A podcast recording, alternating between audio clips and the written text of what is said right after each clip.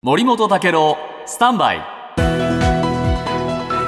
長官読み比べです、はい。今日の産経新聞の見出しですね。アメリカの政権中東構想に打撃というねイスラエル派、えーハマスの戦闘ですね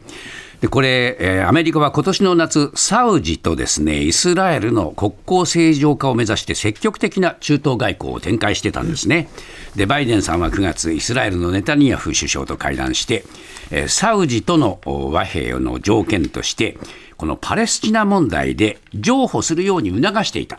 こういう状況の中だけに、今回のハマスによるえー大規模攻撃はもう冷や水なんですね。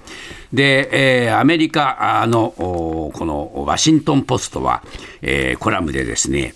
えーアメリカのあのお同時多発テロ、はいあの時のように予測不能な方向に攻撃があ拡散するのではないかというふうに言っています。で一方、読売新聞ですけれども、バイデン政権はですねこの、えーイスラエルとサウジアラビアの国交樹立を、えー仲介してきたんだけれども、えーイスラエル、サウジというのは、実はパレスチナ問題では対立していて、えー第4次中東戦争では、敵同士だったわけですね。えー共にイランの脅威のに直面するという、そういう面で今回、一緒になろうかという話になってきた。で、バイデン政権は一方で、この人権問題とか民主主義などの問題で、サウジアラビア、イスラエル双方とぎくしゃくした関係にあったにもかかわらず、えーここで関与を強めるというのはなぜかというと、中東で存在を示す中国、